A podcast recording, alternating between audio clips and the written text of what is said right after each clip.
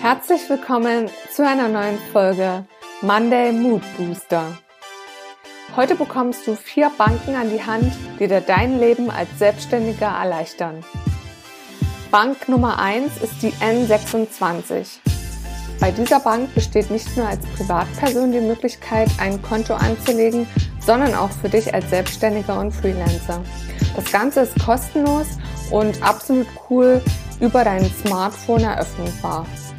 Banktipp Nummer 2 bietet ebenso Smartphone-Konten an und das ist die Tomorrow Bank.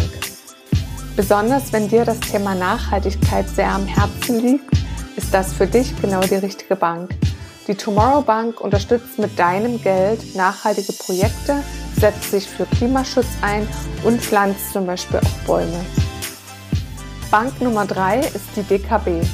Zu den Vorteilen der DKB gehört nicht nur, dass du deine Privat- und Geschäftskonten in deinem Online-Banking-Interface miteinander verknüpfen kannst, sondern auch, dass du weltweit kostenfrei an jedem Bankautomaten Bargeld abheben kannst. Und Banktipp Nummer 4 ist die First Bank.